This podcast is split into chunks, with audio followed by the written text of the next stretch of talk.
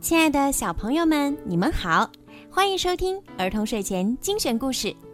我是每天给小朋友们讲睡前故事的小鱼姐姐。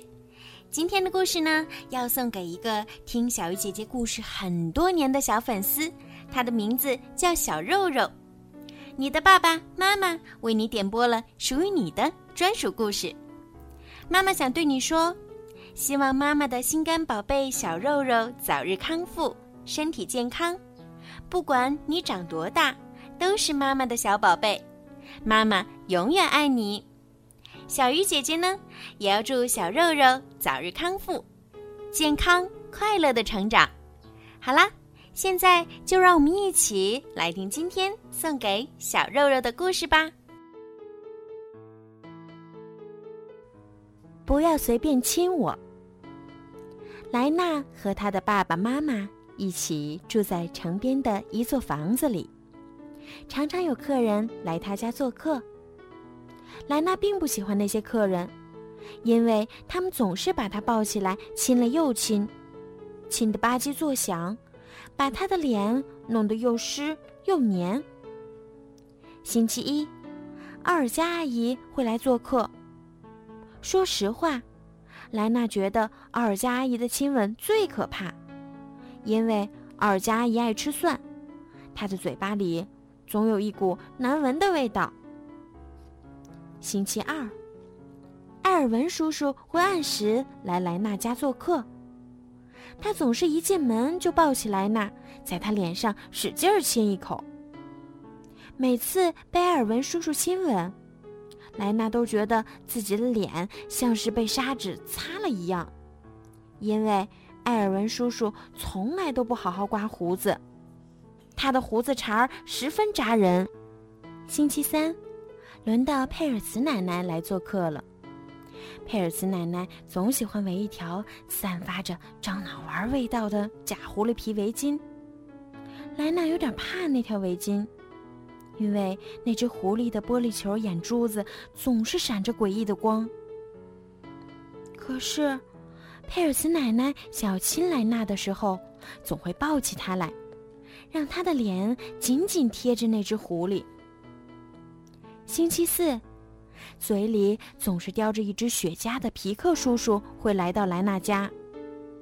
莱娜也不喜欢被皮克叔叔亲吻，因为他满身都是雪茄味儿，满嘴的牙都黄黄的、脏脏的。星期五。准时出现在莱娜家的是爸爸的老板，胖胖的施马贝恩先生。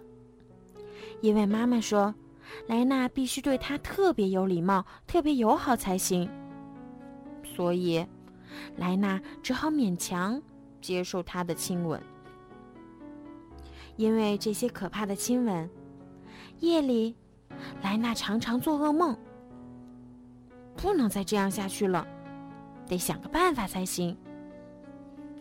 莱娜对自己说：“这个星期六是爸爸的生日，大家都来到莱娜家做客。莱娜躲在自己的房间里，一直没出来迎接客人。妈妈在楼下喊：‘莱娜，快下来，跟我们的客人打个招呼。’可爱的小莱娜去了哪里？”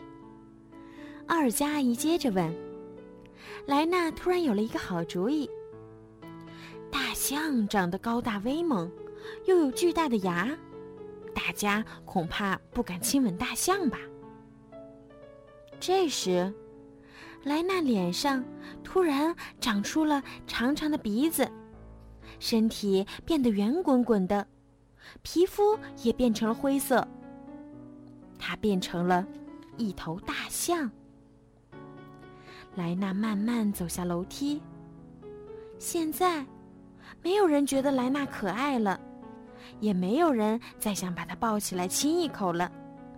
总之，一切都乱了套。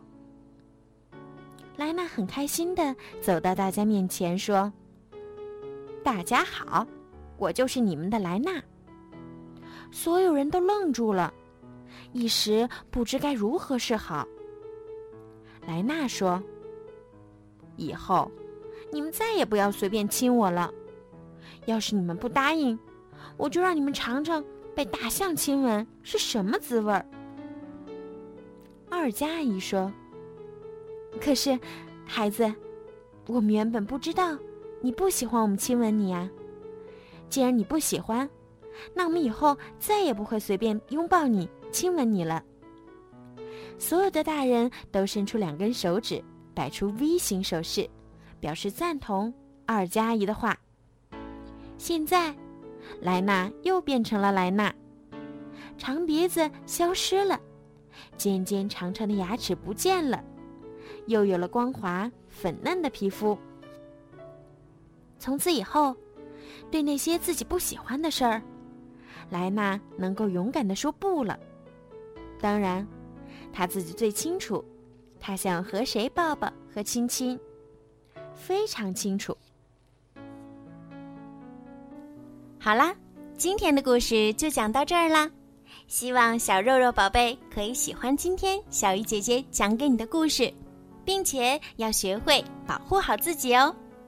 对了，还有一件事儿，小鱼姐姐的故事呀，马上就要更新到第一千期了。